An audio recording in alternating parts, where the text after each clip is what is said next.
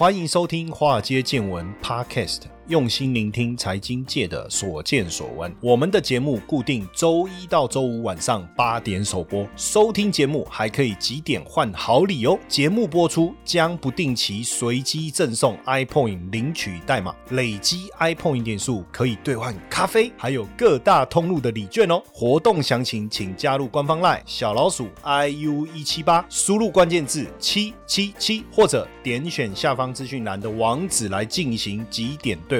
让古怪教授请您喝咖啡拿礼券吧。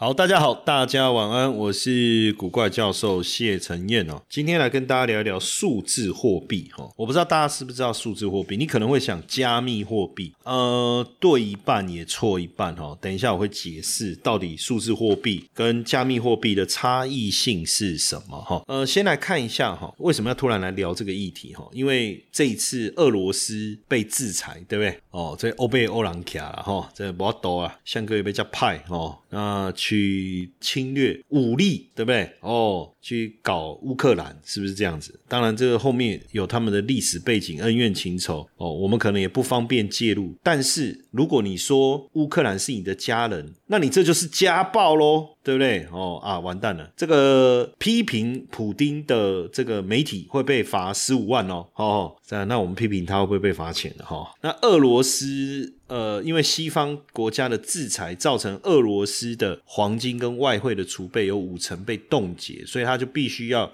仰赖呃人民币计价的部分来处理它的这个外汇了哈，他就说西方的制裁让俄罗斯三千亿美元的资产遭到冻结，那因为他们持有的黄金跟外汇总计是六千四百亿美金啊，哦那怎么办呢？当然就得想办法处理了，对不对？哦想办法处理，就可能动用这个人民币啊，因为他们有剩下一半外汇储备当中很多是用人民币来计价啊，那所以西方国家也在对中国施压，说哎。北塞个处理哦，哦，当这样子，当然因为。呃，如果俄罗斯利用人民币，就有机会绕过美国跟西方国家啦，就欧洲等等所实施的严厉制裁跟 SWIFT 的支付禁令啊，主要是这样。那你说用加密货币可不可以？可是加密货币市场的交易量跟流动性是不够的哈，处理我们这些散户应该 OK 啦。那你说要处理像普丁这么大咖的，怎么可能？听说他手上那一只表靠要一千五百万呢台币了哈，而且听说还有很多只哎，哦，真的是啊，不是一年才领五百。多万可以买一千五百多万的表，对不对？那这个如果他使用人民币，当然就会用到北京的 CIPS 哈，这要怎么念？算了，就念 CIPS 好了。这个国际支付系统哦，那这个当然呃，如果是这样哦，就是变成会以人民币为基础的一个经济体系，可能会产生哦哦，可能会产生。而且因为俄罗斯如果真的从美元的体系抽离出来的话，长远来看可能会加速 CIPS 的发展哦，会加速这个的发展。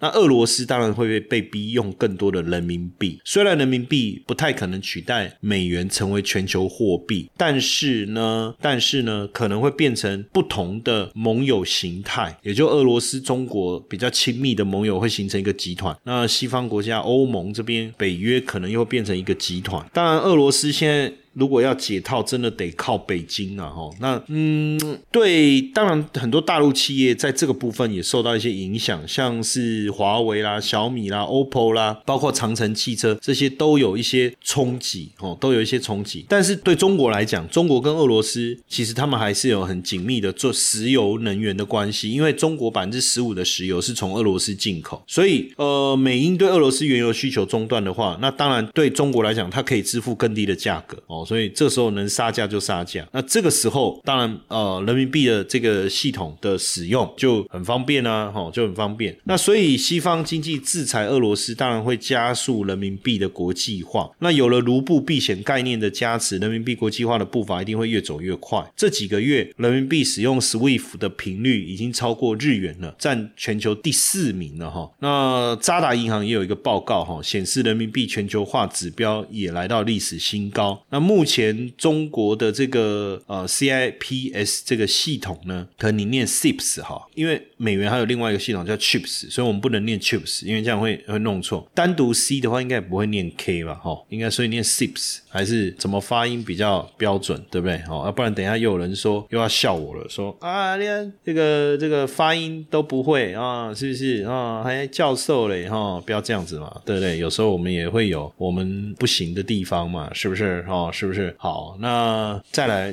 继续来。看一下内容哈，这个 CIPS 这个系统呢，一百个国家一千两百个机构会员看起来是不错，可是实际上像 SWIFT 这个系统，它有一万一千个会员，其实还是差异很大了哈，差异很大。那只是说，像因为二零一四年俄国出兵并吞克里米亚之后，中俄已经开始有计划的在增加人民币和卢布作为双边贸易的货币，目的在干嘛？就是降低美元的影响力了哈。那俄罗斯央行统计，像二零二零年 Q one 美元在中俄贸易结算的占比已经降到百分之五十以下了哈，那卢布跟人民币加总的占比也拉到二十五趴以上，所以这方面算是快速的成长。所以为什么这个各国也开始这个增加这个数位货币这个研发，尤其是中国要力推这个数位人民币哈？那当然有越来越多的央行哦，包括加拿大、美国、英国、瑞典、欧元。刚才我们讲的是一个最近的一个状况，可可是。这个状况也是就会加速我刚才讲数位货币发行这样的一个引擎的点火，对不对？加速它推展的一个速度。那因为各国央行其实都一直在思考要推这个数位货币，只是说中国的人数位人民币跑得比较快，再加上我刚才讲中俄这个关系啦、制裁这些问题啊，其实他们就处心积虑的想要赶快来推这个数位人民币。那中国人行积极推动数位人民币哦，呃，主要也是应付这个，当然也也确保。这个呃支付的一个需求，还有我刚才就讲说要想办法绕过美元，这是一个非常重要的原因。其实这是一个啦，之前我也跟大家聊过，我们曾经有一次也跟大家聊到数位人民币啊，数位货币哈，央行如果要发数位货币，任何一个国家的央行，其实它背后当然也还是希望针对这个讯息的控管能够更明确哈。那央行呃欧洲的部分呢，也开其实也开始在做这些，只是欧洲央行还没有决定要不要发数位欧元哦，还没有决定要不要发数位。后援，不过波兰哦，其实这一块跑得蛮快的哦。而波兰在二零二零年十二月的时候呢，呃，发布了一个 PayTech 波兰创新支付解决方案的这个计划哦，就是要检视波兰支付服务市场的一个现况哦。他们也开始做这一块哈，那市场上也开始做这种所谓的数位支付哈，数位支付。那日本跟新加坡目前看起来是还不考虑哦，不考虑。为什么这个人民币要来抢头香啊？哈，当然也是人民。币想要国际化的一个雄心壮志哈，一个雄心壮志。那我刚才讲到俄乌战争、欧美经济制裁这个部分，也是算是一个助攻了哈，助攻。呃，二零一四年哈，中国爆发这个比特币、以太币有没有民间这种数位货币炒作？所以当时中国人行就开始。着手研究数位人民币哦，开始着手研究。那当时当然就开始在深圳啊、苏州啊、雄安新区这些地方开始试点。就在今年冬奥的时候就开始开放哈，然后所以未来当然会希望能够加速推动数位人民币哦，加速推动数位人民币。那当然这个数位人民币哈，希望在十年内来去挑战美元哦，挑战美元有没有可能哦？这个我我觉得也很难评估了，因为这。这这很多影响的因素，但是数位货币有没有商机？中国信托有写了一篇文章，我觉得不错，跟大家分享一下。他说五大商机哈，这后面会怎么发展？坦白讲，我是做投资的，其实呃政治国际角力，这 I don't care，我比较在意的是到底这个。后续会怎么发展？哈，当然以目前来看，哈，就是呃，像 PayPal，大家知道 PayPal，它是全球主流的支付平台，它也开始允许客户使用网络钱包啊，交易比特币啊，其他加密货币，所以确实能够扩大这个整个呃交易平台加密货币的交易商机，对不对？第二个商机是什么呢？第二个商机就是各国现在数位货币一定会扩大数位经济的商机，整个数位经济的生态圈一定会陆陆续续、陆陆续续成。成立。那央行当然你说我要发展数位货币，你对于整个网络、还有区块链、还有支付、第三方支付这些人工智慧、云端运算、大数据等等，你都要有配套性啊。哦，你总不会说我要用数位呃数位货币来支付，给各些网络连不上去啊？还是说你的系统没办法稳稳这个稳定，或是甚至被骇客害，这些都有问题。所以要发展数位货币，这是一个全面性的发展。然后再来，当然可以扩大整个消费形态嘛，然后线上线下的整合嘛。当然最后一个商机，当然主要呃还是呃人民币的数位经济商机哈，就是中国信托整理的这五大商机，我个人看了觉得哎很有道理。那最早最早到底是最早的央行，我看到这个不但是最历史最悠久，而且是最勇于尝试各种新的货币政策，就是瑞典的央行。瑞典央行已经开始在做数位货币的，就是完整的讲法应该是叫做 Central Bank。Digital Currency 我们叫 CBDC，这个我之前在有一集我做了非常详细的说明，所以今天我就不再赘述。瑞典央行是一六五六年在瑞典成立哦，这后来呃反正出了一些状况，反正它就就被瑞典国会接管，变成瑞典央行，这是最早的。那你看哦，这是也是第一个发纸钞的欧洲国家，瑞典哦，所以他们跑得很快啦，我觉得。所以瑞典民众使用现金支付的比重呢，已经降到剩百分之九。所以如果你你在瑞典，你拿现金出来。可能会被人家当成那个以前我们山顶洞人，会不会哈？那所以现在这个中国全力推动人民币数位化，当然就带来很大的一个商机哈。受不了，受不了，实在是令人生气啊！为什么诈骗集团一而再、再而三的要利用我的头像、利用我的名义来成立赖社群，跟我们的粉丝们来骗取金钱呢？这实在是令人受不了。所以我决定跳出来，以我古怪教授本人的名义，真的来成立一个赖的社群。透过这个社群，希望能够跟大家好好的交流，也能够把正确的投资讯息分享给大家。如何加入呢？只要在我们节目下方文字点击这个连接，就可以直接加入我们的。的这个赖的这个社群，或是到脸书的粉丝页上方有一个 banner，你看到这个有一个人气的在抓头的那一个就是我啦哦，那点击进去也可以直接加入我们的赖社群，赶快点击，赶快加入，希望未来每天在线上跟大家好好聊一聊，不要再被诈骗集团骗了，好不好？不要再加入诈骗集团成立的赖社群了，加入正宗古怪教授谢承彦的赖社群。呃，二零二零年开始，在深圳、成都、江苏跟雄安地区已经开始推行数位人民币的推广使用，而且还发这个人民币红包，数亿元的人民币红包，来让大家去体验啊，来让大家去体验，也提振了民众在大陆民众在疫情过后的一个消费哈。那这个没有物联、没有网络的时候也能够完成交易哈，这个其实也是一个非常重要的关键。那当然，中国大力推数位数字货币，或者我们讲数位。人民币有几个原因，第一个，现在其实现金支付真的越来越越少。我讲真的，有那很多年前在疫情之前，我到大陆去演讲，然后去一个观光点，那个是在哪里？我想我回想一下，哦，北京呐，中关村呐，然后旁边有个湖啊，然后我就跑去逛一逛，然后我就想说用那个要买个买个饮料，买个小点心哦来吃这样子，买个饮料来喝，然后那时候还要想要买冰淇淋这样，结果他可以收纸钞，但是他不找零，因为他们没有。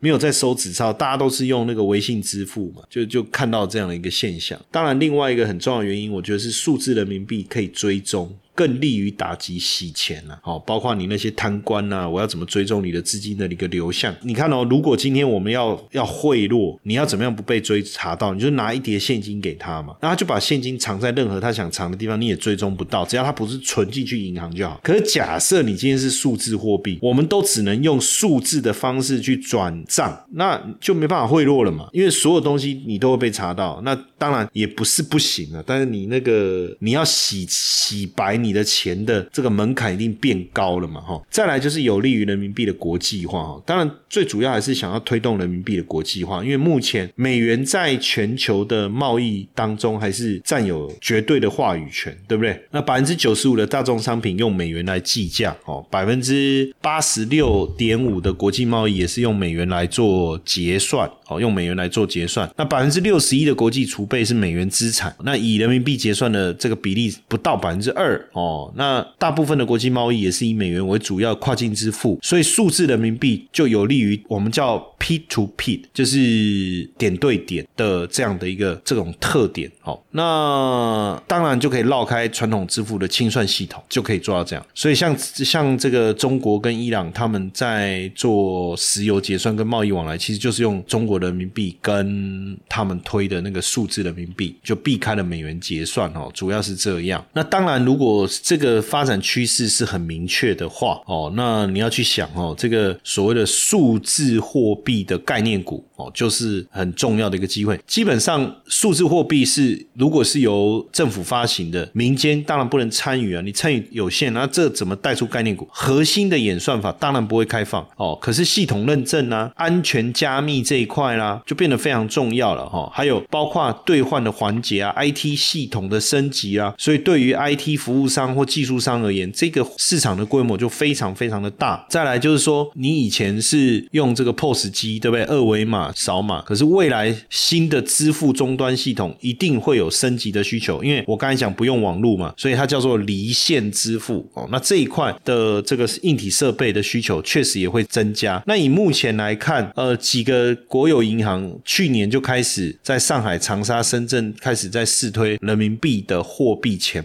包。那所以券商他们最近我看他们的研究报告也认为，就是央行的数字货币绝对是一个大势所趋的哈，大势所趋。那所以在整个产业链的选择上，当然央行这一端的产业利多会放在哪里？认证啊，加密系统，对不对？好，还有所谓的投放端，投放端就是银行这一端叫投放端哦，那就是包括你的认证系统啦，哦，钱包系统啦等等。那流通端就是比如说我们平常我我要去商店支付啦等等等啊，公司发薪水啦，这个叫流动端的话哦，那当然硬体的部分、设备的部分哦，就会有很多的一个机会哈。那所以在央行端的部分，我觉得企业参与机会不大了哈，所以我觉得这一块这一块可以不用特别琢磨。那投放端的话，传统系统要改造嘛，要升级啊，新的系统要建设哦，所以像长亮科技啊、润和软软体啦、信雅达这一块就是在做这个。那认证系统的部分哦，要有格尔软体、数字认证这几家公司。那像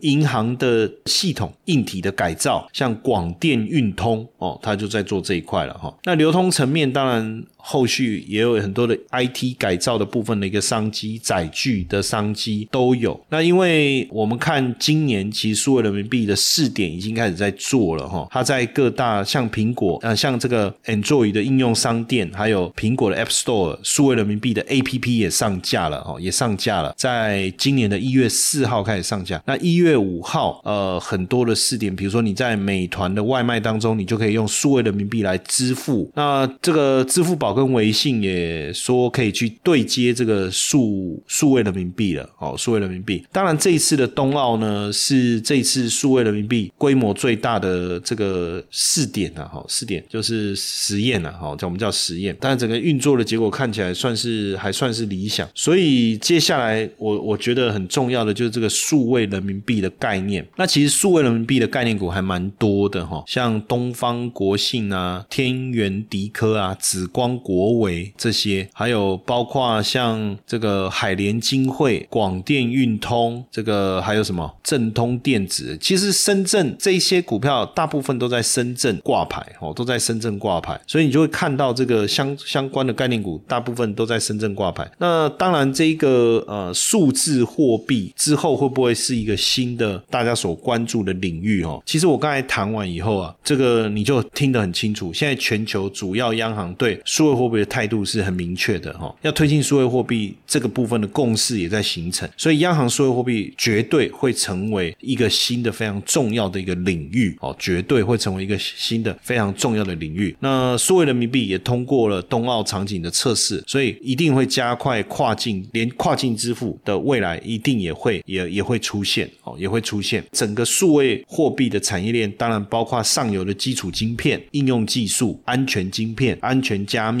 资料安全领域，还有中游像货币发行、像银行、IT 业等等，那下游的这个支付流通结算领域，所以数位人民币一定会带动 IT 啊、资料加密、网络安全、支付终端这些这些哈。那未来的发展呢，我觉得威力是非常非常的惊人。那目前当然我觉得很重要，因为数字人民币也可以促进整个产业升级，尤其是在 AI 这一块，它所带动的这个威力啊，我觉得会非常非常的强。那像现在我我举一个哈，像像这个广电运通哈，它其实就是数字金融的老牌厂商啊。那因为它也有国资背景哦，也有丰富的银行客户的服务经验，所以数位人民币这一块的推动对他们来讲就是非常有利的哈，非常有利的。而且在大陆市占率一直保持领先哦，跟很多的大型的行库都有往来的一个订单哦，往来的订单。那最主要当然就是以这个电子设备啊、哈认证啊这一块为主。那另外一个其实像这个紫光国伟，它主要营运的项目就是智慧安全晶片，就是我们刚才讲到这个就变得很重要啦，对不对？哦，SIM 卡的晶片、银行 IC 晶片啊、社保卡晶片啊、交通卡晶片啊。那以最近哦，他们也有在讨论，就是要去搭建这个数字人民币。支付的这个场景哦，那像紫光国伟有一个这个晶片叫 THD 八九哦，已经被应用在通信、金融、汽车、物联网这些领域，来帮助客户做这个解决方案。所以这样看起来啊，这个数字货币这一块啊，肯定是对这些公司会很有帮助哈，很有帮助。那现阶段数字货币这一个领域，对银行端来讲，也是一个非常重要新的一个机会哦。所以这个银行相关。的股票，哎，最近其实也开始升温了，而且最近我还看到一个很有趣的，就是这个宁波银行也跑去注册这个元宇宙的商标。其实数字货币啊，未来对于整个元宇宙的这个产场景的运用啊，它势必会有更有一个很好的一个推升的一个效果哈。那最近这个这个陆股啊、港股啊，哦，也出现了一个强劲的一个反弹。当然，最主要也是因为这个中国大陆官方啊，特别站出来在政策性上面的一个喊话哦。所以也让过去持续下跌的这个恒生指数也好，国企指数也好，连续两天的大涨。那这个大涨当然也把整个大陆的指数稳定下来了哈。而且在这个这个反扑的当中，我们也看到像深中小这样的指数也出现了这个明显的这个反弹。那像刚才我讲到的这个这个数字货币概念股有没有？我我就说说，哎，这个很多其实都是在深圳挂牌。然后前几天有同学问我一个问题啊，就说呃，我们在 Office。Hour 的时候，有个同学问我这个问题，他说：“老师是呃，中国经济什么时候落地？”那当然，我就问他说：“这个问题提问的目的是什么？就是是，当然是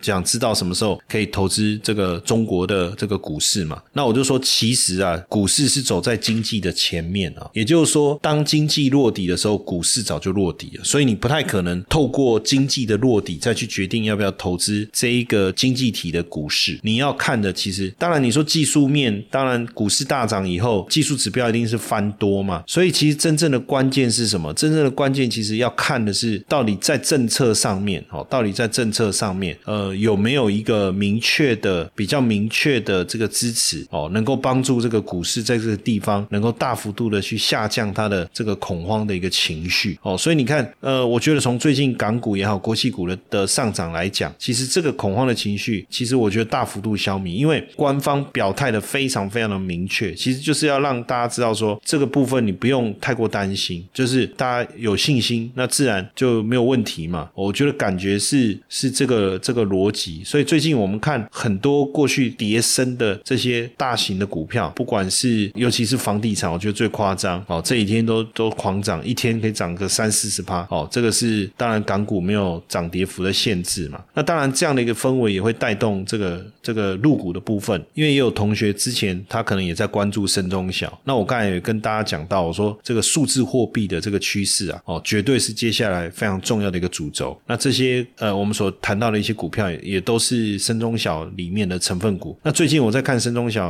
里面的成分股，已经开始出现明显动起来了。为什么我要这样讲？哦，像这个东山精密涨停板，然后三七互娱涨停板，鹏鼎控股也涨了七点九六，你就会发现这些成分股已经开始动起来了哈。而且我发现，当然因为呃深中小里面。的成分股其实蛮多的，那也有一些还在跌，但是我觉得跌幅也开始在收敛了。但是大部分哦，我讲大部分其实都是在涨，而且股价的一个表现是相当凌厉的。那这种氛围一旦带起来，一定会带动整个市场投资操作的这个意愿哦。那这个意愿一旦升高了，自然而然整体的股市就会动起来。那如果说假设今天整个股市动起来，就好像台股，台股动起来以后，你会选择买电子股还是买金融股？大部分人一定选择电子股嘛，因为它的威力会比较强嘛。那所以同样的道理，当如果入股动起来了，你会选择投资大型股还是小型股？所以一样的道理嘛，对不对？哈，那当然我们也去检视一下，像北向的资金最近的一个状况哦，是不是有这个由卖转买哦？真的是呃，我要跟各位讲，这就就在这一两天，十七号开始，它就由卖转买了哈，然后新增的投资户数也开始增加了，所以代表市场的资金已经开始怎么样？开始这个这个稳定下来了。当然，后续主要的观察还是在融资余额啦，融资余额有没有开始增加？融资余额开始增加，就代表市场的信心开始回升。哎，我我看到最近也确实融资余额已经开始回升了，哦，回升了。所以假设你想要抢这一波市场的一个行情，那我我我是觉得大型股的机会会比较小，比较少。不会没有幅度，不见得就是幅度不会太大。但是你如果说要幅度大，当然我觉得像深中小这个中小型的这些股票，尤其是在深圳挂牌的，它的威力可能会大一点哦。所以在现在这个数字货币的议题之下哦，也也鼓励大家开始可以去往这个方向来琢磨琢磨。嘿，各位铁粉们，如果喜欢华尔街见闻，请大家多多按下分享键，让更多人能听到我们用心制作的节目。你们的一个小动作，是支持我们节目持续下去的原动力哦，快去分享吧！